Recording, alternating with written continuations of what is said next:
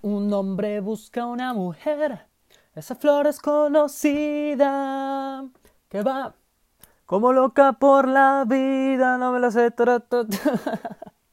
Hey, ¿qué tal gente? Sean bienvenidos de nuevo a este nuevo episodio de Fight Time, su podcast favorito de MMA. Estoy un poco con un sabor agridulce, la verdad. El día de ayer se enfrentaron, bueno, el día de ayer, 3 de octubre, eh, se enfrentaron dos grandes peleadoras, eh, una de ellas de raíces mexicanas, Irene Aldana, y la otra Holly Holm, que también es este, una favorita del octágono, pero yo quería ganar a Irene Aldana, pero pues bueno, no se pudo. Ya estaré hablando un poquito más adelante de eso. El día de hoy estoy grabando esto unas casi seis horas más temprano que de costumbre porque anoche, déjenme les cuento, anoche dormí con la ventana abierta y yo estoy un poquito atónito, siento que me va a doler la garganta al rato y no voy a poder hablar. Así que mira, entre más temprano lo haga, mejor.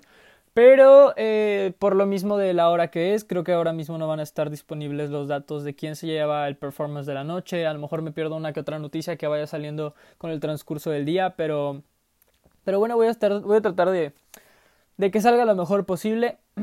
la próxima semana sí vamos a estar más, más concentrados en eso. Eh, voy a tratar de hacerlo vaya un poquito más, más tarde a la hora habitual. O díganme qué les parece este nuevo horario. Eso también me va a poder permitir este. Me va a poder subirlo un poco más temprano que de costumbre. Que ya ven que lo subo como por eso de las 8 o 9. Pero bueno, en fin. Comencemos a hablar de la cartelera del día 3 de octubre. Fight Night Irene Aldana versus Holly Holm. ¿Qué pasó? Bueno, empezamos con la cartelera estelar. Ah, bueno, no, no, no, no, me equivoco. Empezamos con la cartelera preliminar. Saben que no me gusta mucho tocarlas, saben que me concentro por lo general en la cartelera estelar, pero pues si hay alguna que otra pelea interesante en la cartelera preliminar, pues hace falta, hay que decirlo. Eh, quiero empezar por Robbie Lawler contra este Kurt McGee. Sí, efectivamente, Kurt McGee. Eh, Robbie Lawler, what? Eh, no, Carlos Condit contra eh, Kurt McGee. Disculpen ahí, es que tengo ahorita el nombre de Robbie Lawler. De Robbie Lawler. Carlos Condit del día de ayer, bueno, dio un gran performance. Sabemos que Carlos Condit es este ex campeón interino de peso welter, es una leyenda completamente. Fue el último campeón de WEC, que es una de las predecesoras de UFC, de estas eh, ligas de, artes marciales mixtas que había antes, que ahora, bueno, pues se han reducido, que creo que las más grandes son tres, que es Bellator, UFC y, y One. Pero bueno, en fin, este tipo fue campeón de peso welter en esa organización. Fue campeón interino en esta organización en una pelea que fue increíble contra Nick Díaz. Le ganó el cinturón interino. Eh, y bueno, es un gran peleador, fue en su momento uno de los mejores de la división, gran contendiente, y sabíamos que venían una racha de cinco derrotas, cinco derrotas que bueno, por lo general, cuando un peleador consigue cuatro derrotas en línea, ya es momento de salir de la organización, de un despido, pero al ser Carlos Condi de una leyenda, pues nos regalan un, regalan un poquito de margen, ¿no? Un poquito de margen para que pueda seguir peleando. Y el día de ayer, ¿saben qué? Ese margen dio frutos definitivamente, ¿por qué? Carlos Condit consiguió un, performance increíble, eh, a lo que fue una pelea, bueno, fue una buena, fue una buena, fue una gran pelea sin duda alguna. En el primer asalto vimos a un Carlos Condit, bueno, a los dos, los vimos estudiosos, los vimos tirando ahí uno o dos golpes seguidos, pa, pa, pa, pa, pa. Pero ¿qué pasa? Que Carlos Condit se empieza a soltar un poco más al final del asalto, empieza a patear, a cambiar de niveles con buenas patadas al cuerpo, a la rodilla, eh, golpes a la cabeza, al cuerpo. Fue, un buen performance. Eh, el primer round fue muy, muy cerrado, pero al final del asalto consigue Carlos Condit asestar un gancho zurdo, me parece, que le rompió la nariz a Court McGee le rompió la nariz a Kurt McKee de un solo golpe al final del asalto y esto le dio el asalto completamente porque consiguió un knockdown. Entonces fue, algo increíblemente técnico, finteó un jab con la mano derecha y hizo un juego de pies ahí medio extraño, ya sabemos el estilo de Condit, y soltó un zurdazo que lo llevó a la lona. Si esa pelea llega a haber durado 5 segundos más, la pelea ya acaba pero le dio tiempo a recuperarse a Core McGee y este y bueno tocó la, tocó, tocó la campana entonces terminó, terminó el round y se recuperó Core McGee regresamos a un segundo round donde bueno Condit se mostró bastante bastante más activo y, confiado y bueno Kurt no encontraba su distancia a principios del round ya para final del segundo round y comienzos del tercero. Fue una pelea bastante cerrada, ambos dieron lo mejor de sí. De hecho, la diferencia fue apenas de cuatro golpes. Carlos Condit conectó 88 golpes significativos contra solo 44 de Cormagui, entonces hubo una diferencia ahí muy pequeña. Se estableció toda la pelea en la pelea de pie, casi no hubo, casi no hubo clinch, casi no hubo derribos. Este fue, fue un gran trabajo, la verdad. Fue un gran trabajo Condit escogiendo sus golpes, cambiando de niveles. Se mostró muy, muy completo, la verdad. Sabemos que Condit es un gran peleador y ya a sus, creo que 38, 39 años, eh, se ha reinventado. Se ha reinventado, consiguió una muy buena victoria. Que bueno, esperamos verlo muy pronto. ¿Por qué? Porque es una leyenda completamente del octágono. Y bueno, Cord McGee, no puedo decir nada malo de él. Dio un buen combate, no se mostró que se rindió en ningún momento. Siempre buscaba la victoria, pero pues no le fue suficiente para el poder de Carlos Condit, que sin duda fue impresionante. Así que esperemos verlos pronto a los dos. Sabemos que Cord McGee tampoco viene en una racha de victorias precisamente, así que esperemos que regrese a la senda de la victoria muy pronto porque es un gran peleador. Seguimos con la primera pelea de la cartelera estelar después de esta pequeña intromisión de las preliminares. Me hacía, creo que era necesario mencionarla. Carlos Condit es un gran peleador. Pero bueno, empezamos con mm, mm, Kyler, Phillips contra Cameron Ells fue una pelea bastante interesante. Fue un primer round de estudio, como suele ser, y muy movido sin llegar a conectarse mucho. Este, fueron. Eh, no, no, conseguían la distancia, vaya, pero atacaron, patearon, lanzaron golpes y fue, fue interesante verlo, la verdad. Fue una victoria por TKO para eh, Kyler Phillips. Sin duda fue interesante. Se lleva la pelea al piso en el segundo asalto y, y se muestra. Bueno, en el primer asalto se lleva la pelea al piso como a los tres minutos. Se mostraron bastante creativos, sobre todo Cameron Ells a la, manera, a la hora de defender. Eh, muy buenas pedaladas y consigue la toma de espalda Phillips, pero esto fue al final del asalto, entonces no pudo trabajar mucho, castigó un poquito. Y, bueno, Cameron Ells trató de conseguir ahí ciertas inversiones, pero no las, no las, no las logró concretar, la verdad. Se mostró inteligente, se mostró creativo, pero no concretaba sus movimientos. Ahora, Phillips en el segundo asalto se da cuenta de que le funcionó mucho más esta estrategia y que hace lo derriba a, empezando el asalto y consigue ay no no no increíble. Eh, lo que pasó fue que cortó la distancia lanza una head kick una patada cabeza que lo llega a conectar muy bien a Cameron Ells le temblaron las piernas y en cuanto se da cuenta se avienta por el derribo y ya ahí no se pudo levantar este Cameron Ells. Kyler Phillips consiguió un TKO desde la montada completa por este pues por exceso de golpes, vaya, un TKO, sabemos que es la detención del referee, así que muy muy buena pelea sin duda alguna.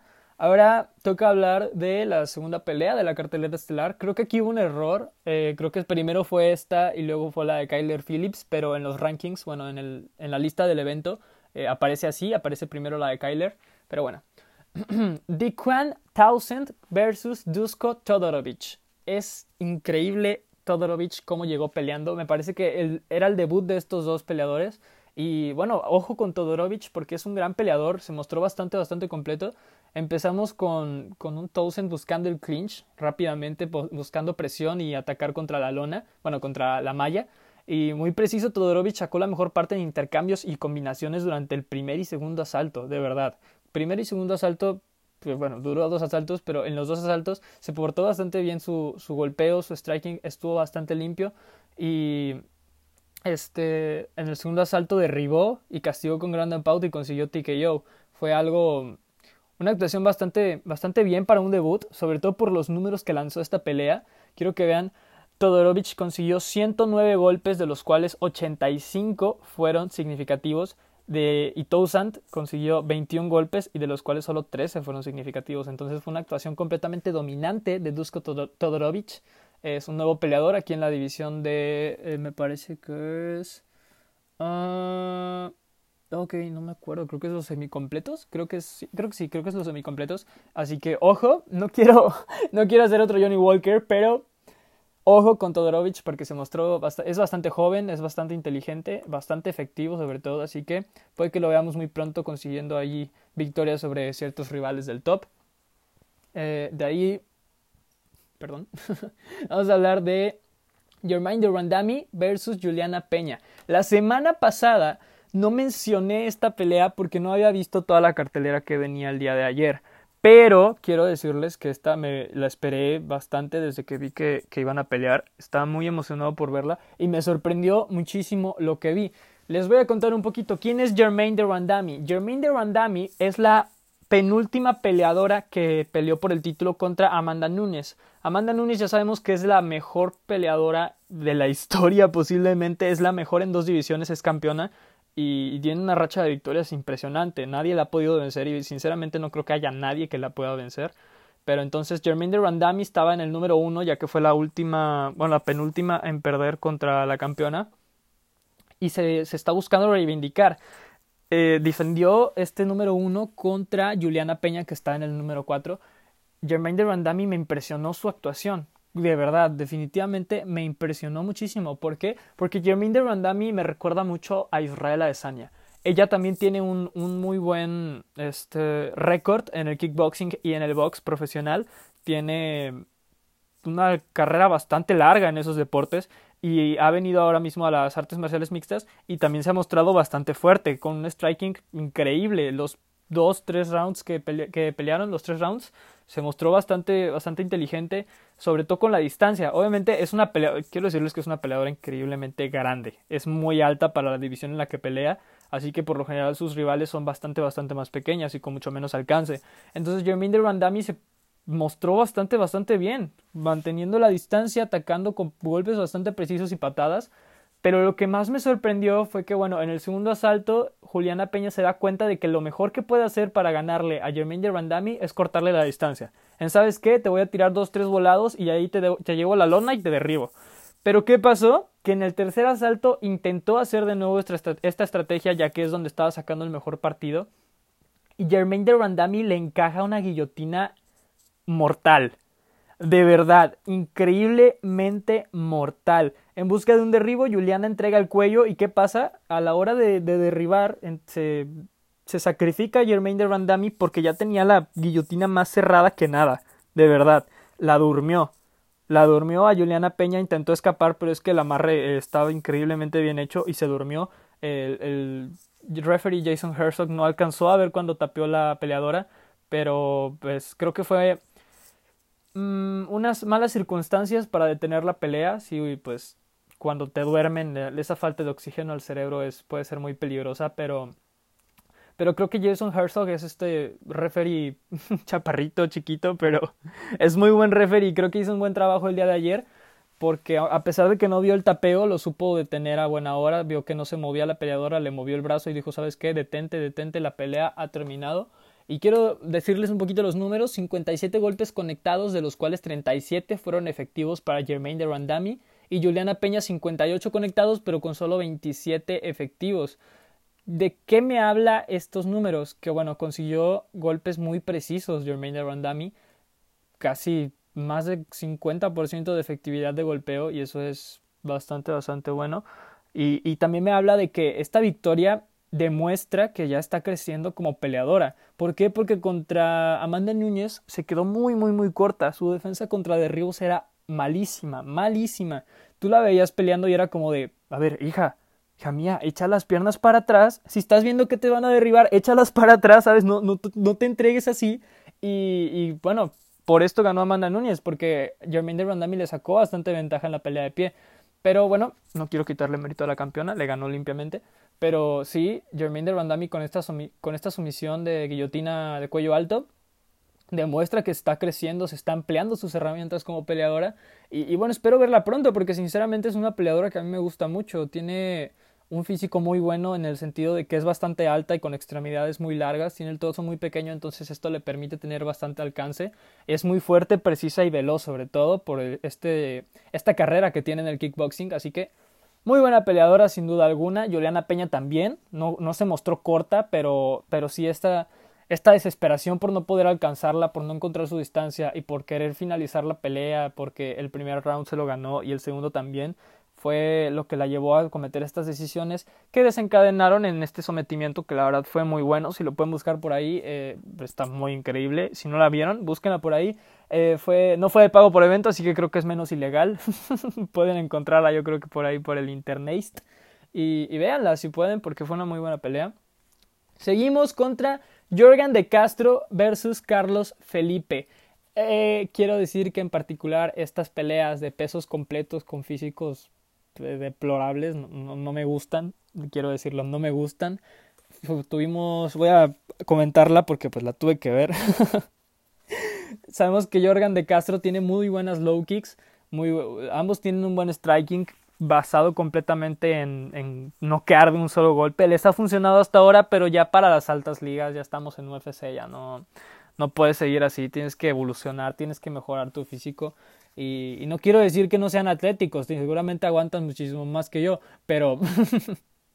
pero vaya, no estás viendo que los campeones son tipos hiperdefinidos con un físico increíble, con técnica por los codos, es, hasta por los codos, vaya.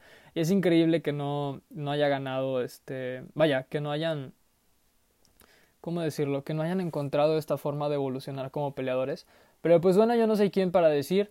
Empezamos con un primer y segundo asalto, sobre todo el primero, bastante interesantes, buenos intercambios, sobre todo al final del asalto, ya que empezaron los dos respetando mucho sus, su poder, porque los dos son muy fuertes, un golpe de ellos yo creo que sí te lleva a la lona, tiene este mucha mucha fuerza los dos, así que los dos se respetaron mucho durante el primer asalto y rumbo a los últimos dos minutos o minuto y medio del primer asalto se soltaron un poquito las manos los dos, yo creo que sacó la mejor parte en intercambios y en control, eh, bueno en presión eh, Carlos Felipe, por eso se llevó la decisión, decisión unánime en esta pelea contra Jorgan de Castro, que bueno, tuvo un desenlace un poco triste, un poco aburrido, porque bueno, primero que nada, los dos minutos, los primeros dos minutos de cada asalto se mostraron ligeramente muy explosivos. ¿Por qué ligeramente muy explosivos? Aquí la contradicción. Porque lanzaban combinaciones de uno o dos golpes y se les acababa el, cardio. Eh, tienen un cardio bastante malo para la división en la que pelean. Eh, pero pues ya que los dos tenían este cardio, pues no les pasó demasiada factura. Salvo que en el tercer asalto, después de las primeras tres explosiones, Jorgan de Castro empezó a buscar el clinch de manera descarada. Descarada, descarada, descarada, lo abrazaba y lo pegaba contra la malla y no hacía nada. El referee los tuvo que separar como 10, 8 veces y, y Jorgan de Castro le valía. ¿Sabes qué? Te voy a, me separan, pero te voy a volver a abrazar y voy a volver a hacer exactamente lo mismo. Esta falta de iniciativa, esta falta de, de, de ganas de pelear le quitó la victoria a Jorgan de Castro, ya que tuvo mucho más, este, ¿cómo decirlo? Mucha más iniciativa, atacó mucho más, trabajó mucho más Carlos Felipe y, se mostró, se mostraron bastante bien los dos, sobre todo Jorgan al principio del asalto con esas low kicks y Carlos Felipe con la defensa y con el ataque sí se mostró muchísimo mejor. Espero que los dos puedan reivindicarse y encontrar la manera de evolucionar en este deporte porque sinceramente no creo que puedan llegar muy muy lejos en el ranking con esta forma física y con esto este con este con este estilo de pelear que es si, si no te noqueo en el primer asalto sabes que ya para mí la pelea va a ser resistir y atacar poquito porque todo se define en el primer asalto. Y está bien les ha funcionado pero ambos son jóvenes. Carlos Felipe lleva un récord de 8 a 1 en los en, en las MMA entonces va a ser interesante ver lo que, que viene para él. Fue una victoria bastante buena contra un oponente que bueno, le quitó toda la espectacularidad a la pelea. no los quiero ni ver peleando por el bono de, de rendimiento porque honestamente para poder bailar necesitas que tu pareja quiera bailar y si no, si no quiere bailar ni aunque hagas lo mejor del mundo va, va, a ser un buen baile. Entonces fue una buena pelea pero mm, no me encantó sobre todo esa actitud de Jorgan de Castro al final. Pero bueno no le voy a quitar el mérito a Carlos Felipe son peleadores de alto rendimiento, entonces ahí lo dejo. Ahora, ah, un triste desenlace para la pelea estelar. Holly Holm contra Irene Aldana. Mm. Ah, fue una pelea completamente unilateral, ya lo estuve mencionando por ahí en mi página de Facebook. Que si no me siguen pueden seguirme, estoy como arroba andillanes11 para que vean todas las noticias en al momento y voy a estar convirtiendo ahí este, cositas que me vayan interesando, que crea que también les pueden interesar eh, sobre el mundo de las MMA. También quiero subir otro tipo de contenido, no solo sobre MMA y no solo el podcast, así que estén atentos. Síganme como arroba andyjanes11, así que ya saben. Pero bueno, eh, también ahí les dejé eh, los mejores momentos y el resumen de la cartelera completa por si lo quieren checar. Pero bueno. Holly Holm contra Irene Aldana. ¿Qué pasó? Irene Aldana no encontró su distancia. El primer asalto las dos estuvieron midiéndose, ¿sabes qué? tirando golpes que no, no llegaron a conectar. Y fue un, fue un primer round bastante cerrado hasta que Holly Holm empezó a tirar estas combinaciones largas que fueron increíbles. Me pareció que Irene Aldana se quedó muy corta, muy, muy, muy corta ante la experiencia de Holly Holm. Tenemos que recordar también que Irene Aldana es muy joven. Irene Aldana es una peleadora bastante joven, así que no creo que sea el fin de su carrera. Sinceramente creo que va a ser este punto de inflexión en el que va a tener que aprender o va a ir en una racha de, de derrotas horrible, porque sí se mostró muy, muy corta, demasiado corta. La estrategia de Holly Holm siempre fue ir hacia atrás, con desplazamientos laterales, desplazamientos este, hacia atrás, y Irene Aldana nunca le pudo cortar la distancia, nunca pudo encontrarla. Yo esperaba que en cuanto atacara a Holly Holm, Irene Aldana le metiera un derechazo, un zurdazo, no sé, algo, pero no, lo, en cuanto atacaba a Holly Holm, Irene Aldana solamente corría hacia atrás, se cubría y ni siquiera movía la cabeza, no sacaba este juego de pies que es el que nos tiene acostumbrados. Creo que la presión sí le, le pasó factura, sobre todo contra Holly Holm, que sabemos que es esta eterna contendiente de la, de la división de peso gallo femenil ella fue la primera en vencer a Ronda Rousey en su momento, ya es ex campeona, ya tiene casi 39 años y sigue peleando con un estilo increíble. Eh, se mostró muy muy inteligente, una gran cátedra, cátedra de kickboxing contra Irene Aldana que bueno lo que la caracteriza es su boxeo, pero poco más. La vi muy poco orientada, muy poco no, no poco profesional, pero sí no, era, no es una peleadora completa. Yo creo que lo que tiene que hacer es adaptarse a las MMA, tiene que buscar saber más de Jiu-Jitsu, saber más de lucha, porque este boxeo no le va a ser suficiente, sobre todo contra la campeona, sobre todo contra las top 5, que es ahora mismo eh, Holly Holm. No la pudo vencer, fue una pelea 5 rounds para Holly Holm, así que fue bastante triste, sobre todo no, ya no quiero mencionar mucho de la derrota de la mexicana Irene Aldana. Yo sé que va a regresar, yo sé que va a regresar más fuerte que nunca porque siempre va hacia adelante, siempre va con corazón y tiene un gran boxeo. Pero no le fue suficiente para vencer a Holly Holm. Y ahora quiero hablar de Holly Holm. Mm, sabemos que una pelea siempre se puede hablar de la derrota o de la victoria. Y ahora quiero hablar de la victoria y de la calidad de peleadora que es Holly Holm. Una, a sus 39 años, como siempre sigue mostrando un físico espectacular, está muy definida de brazos, de, de abdomen, tiene un físico bastante, bastante bueno, para además de que es alta. Es una peleadora no al nivel de Jermaine de Randami, pero es bastante alta. Entonces su estilo de pelea le favorece ya que tiene este, muy buenas patadas laterales de estilo de karate, de kickboxing y, y, muy, buenas, este, muy buenas combinaciones. Son unas combinaciones largas, un poco extrañas, pero son muy buenas y efectivas. Y, y un boxeo también bastante lindo. Sabemos que ella tiene un, un récord bastante favorable en el boxeo femenil. También creo que en el kickboxing tiene ahí una que otra pelea, no sé la verdad. Pero se mostró bastante inteligente y, y sobre todo un crecimiento como peleadora bastante increíble en sus inicios nunca fue una, una grappler, nunca ha sido una grappler, siempre ha sido una striker completamente, pero ayer se mostró bastante inteligente, derribando en más de una ocasión, precisamente cinco ocasiones, eh, por lo general al final de los asaltos, eh, a Irene Aldana. A Irene Aldana que fue, es la peleadora o era la peleadora con mayor este, mayor, ¿cómo se dice?, porcentaje de, defensa contra los derribos. Estaba creo que solamente por debajo de John Jones en una tabla de defensa contra derribos. Así que fue que alguien como Holly Holm derribe a alguien como Irene Aldana fue algo increíble. No solo la derribó, la castigó bastante bien, la controló bastante bien en el suelo. Así que Holly Holm se está volviendo una peleadora más completa. No solamente tiene estas increíbles bases de kickboxing, sino también buenas bases de lucha americana, de lucha olímpica. Y, bueno, quiero comentarles que también consiguió romper su récord. Holly Holm rompió su récord de 77 golpes significativos en una pelea. Ayer lo rompió consiguiendo, ojo, no fueron uno o dos golpes más, no fueron 10 golpes más, fueron casi el doble. No, fue más del doble. 154 golpes significativos contra solamente 69 de su contrincante. Fue algo increíble, rompiendo récords, triunfando como siempre. Holly Holm tiene un récord de, creo que es de menos de 20 peleas en las artes marciales mixtas, pero se mostró bastante inteligente, bastante efectiva, sobre todo el día de ayer. Y yo sé que la vamos a volver a ver con una revancha contra Amanda Nunes.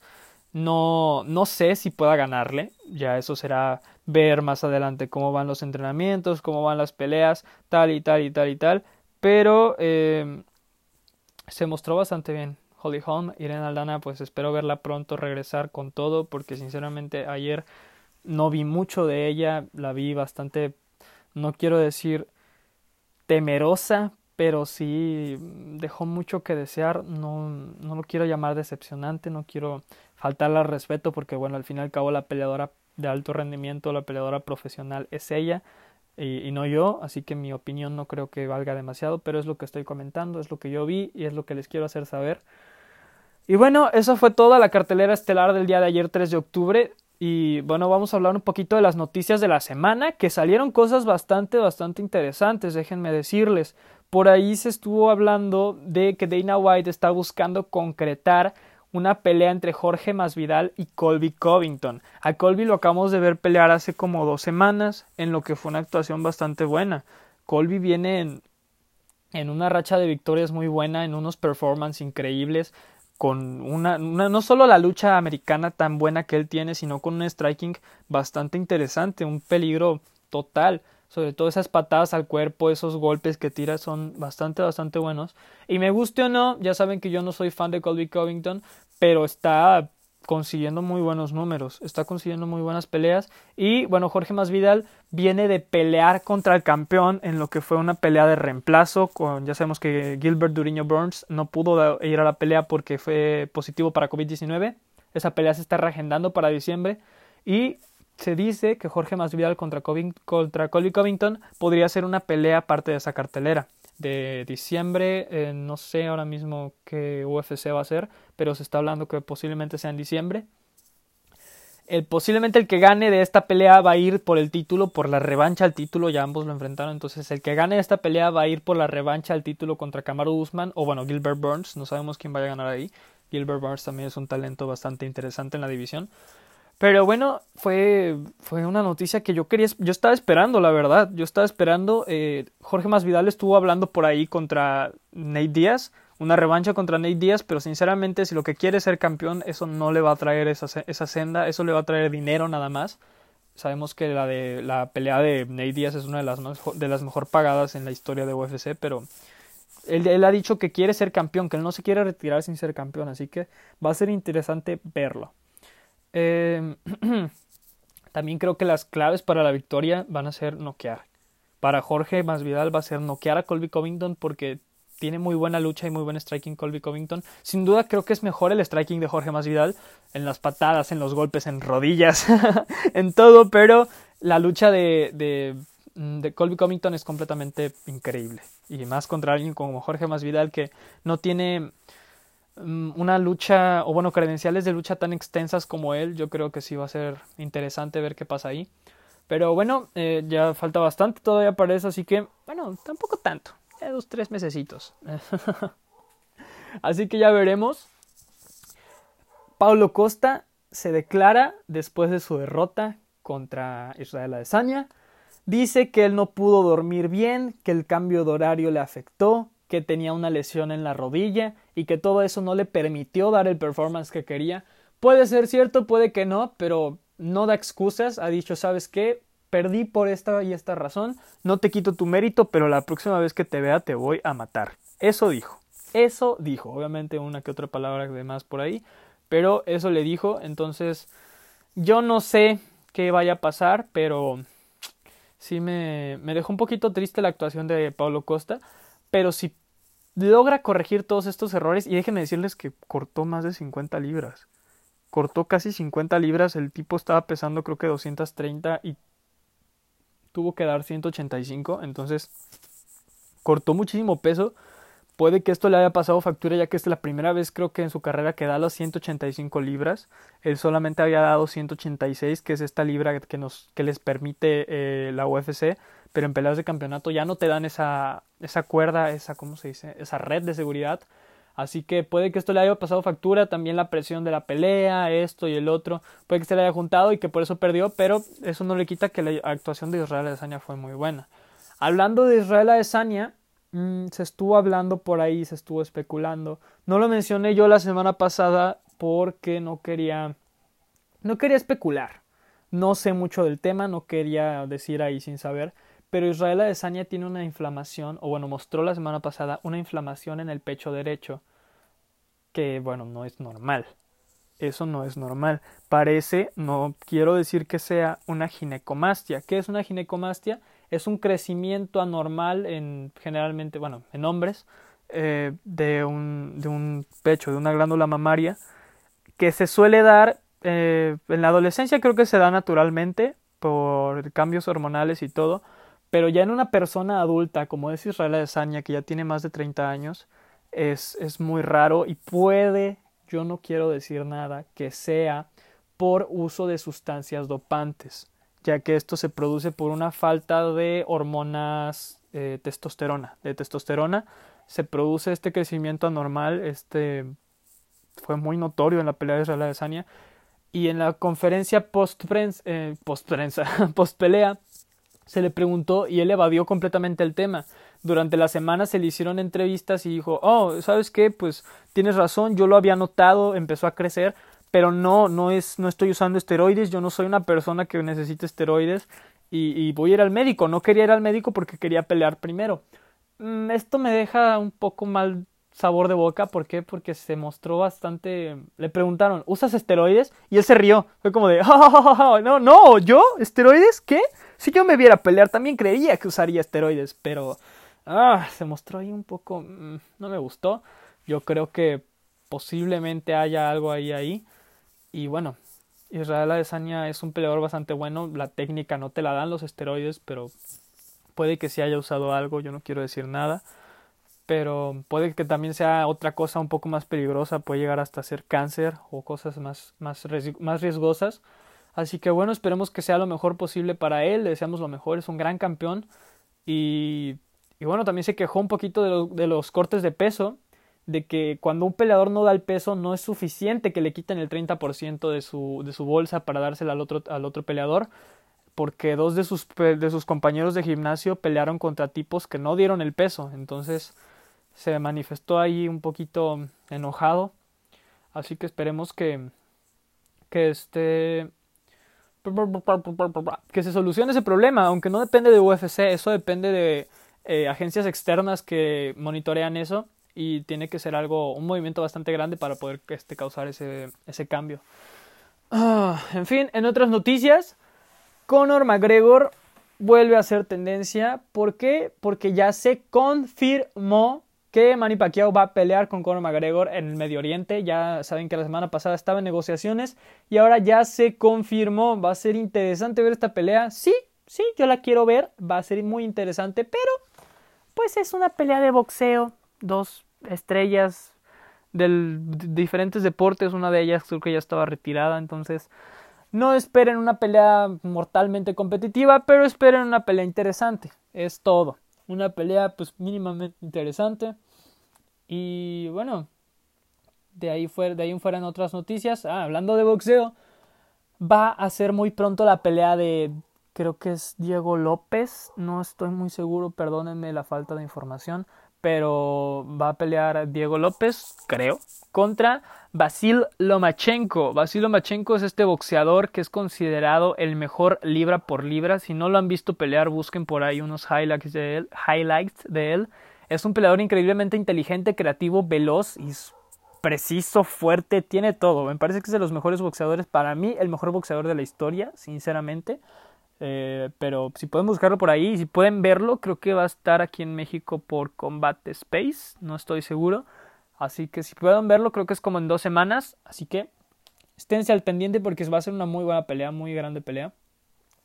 Por ahí... Ah, se confirmó también que, bueno, no se confirmó, está en negociaciones una pelea Conor McGregor contra Dustin Poirier. ¿Por qué? Porque bueno, Conor McGregor sacó las conversaciones este, que ya las mencionamos la semana pasada, ahorita quiero hablar de eso que salió un poquito más de información, y dijo Conor McGregor, le dijo a Dustin Poirier, oye, ¿sabes qué?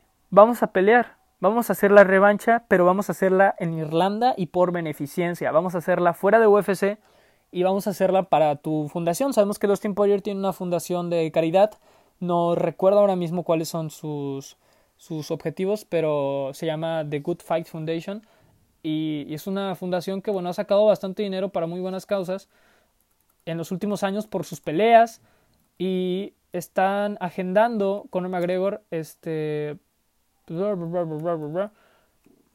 eh, esta pelea, esta revancha en Irlanda, pero quieren dejar fuera a, a UFC. Entonces, al ser una pelea de caridad, puede que no UFC no los deje concretarla, puede que se meta ahí y no quieran hacerlo, no sé. Conor McGregor ahorita está un poco como niño chiquito haciendo berrinche, pero pues bueno, eh, sería interesante verlo, la verdad. Conor McGregor y Dustin Poirier son de mis peleadores favoritos, sobre todo Dustin Poirier. Me parece que esta revancha sería muy interesante, ya que cuando pelearon en su momento fueron completamente diferente a como sería ahora. estaban en dos momentos diferentes de su carrera. Conor McGregor estaba en ascenso y Dustin Poirier estaba un poquito ahí en el limbo de la división.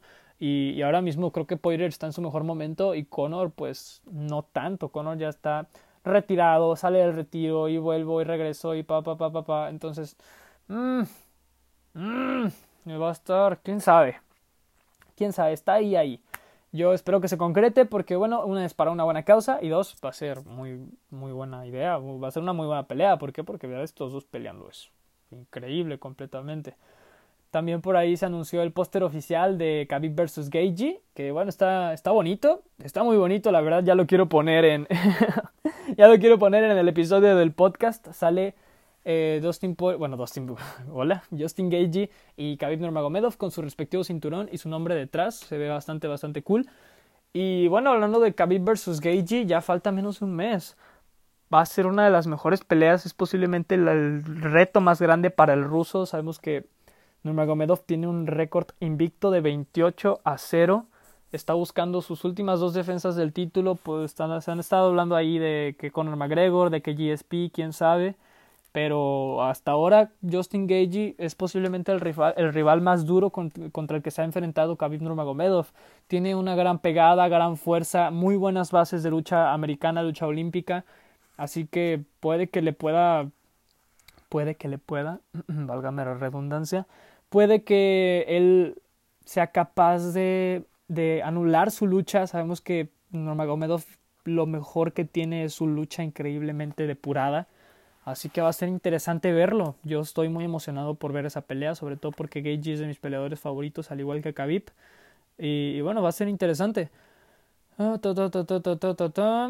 que en otras noticias. Ah, bueno, no es una noticia grande, pero Mike Tyson dijo su secreto, reveló el secreto de por qué nunca peleó en las MMA y es porque dijo, renunciaría a la pelea si alguien me pisara. Mis pies son mi punto débil. Si me pisas, me voy a desmayar.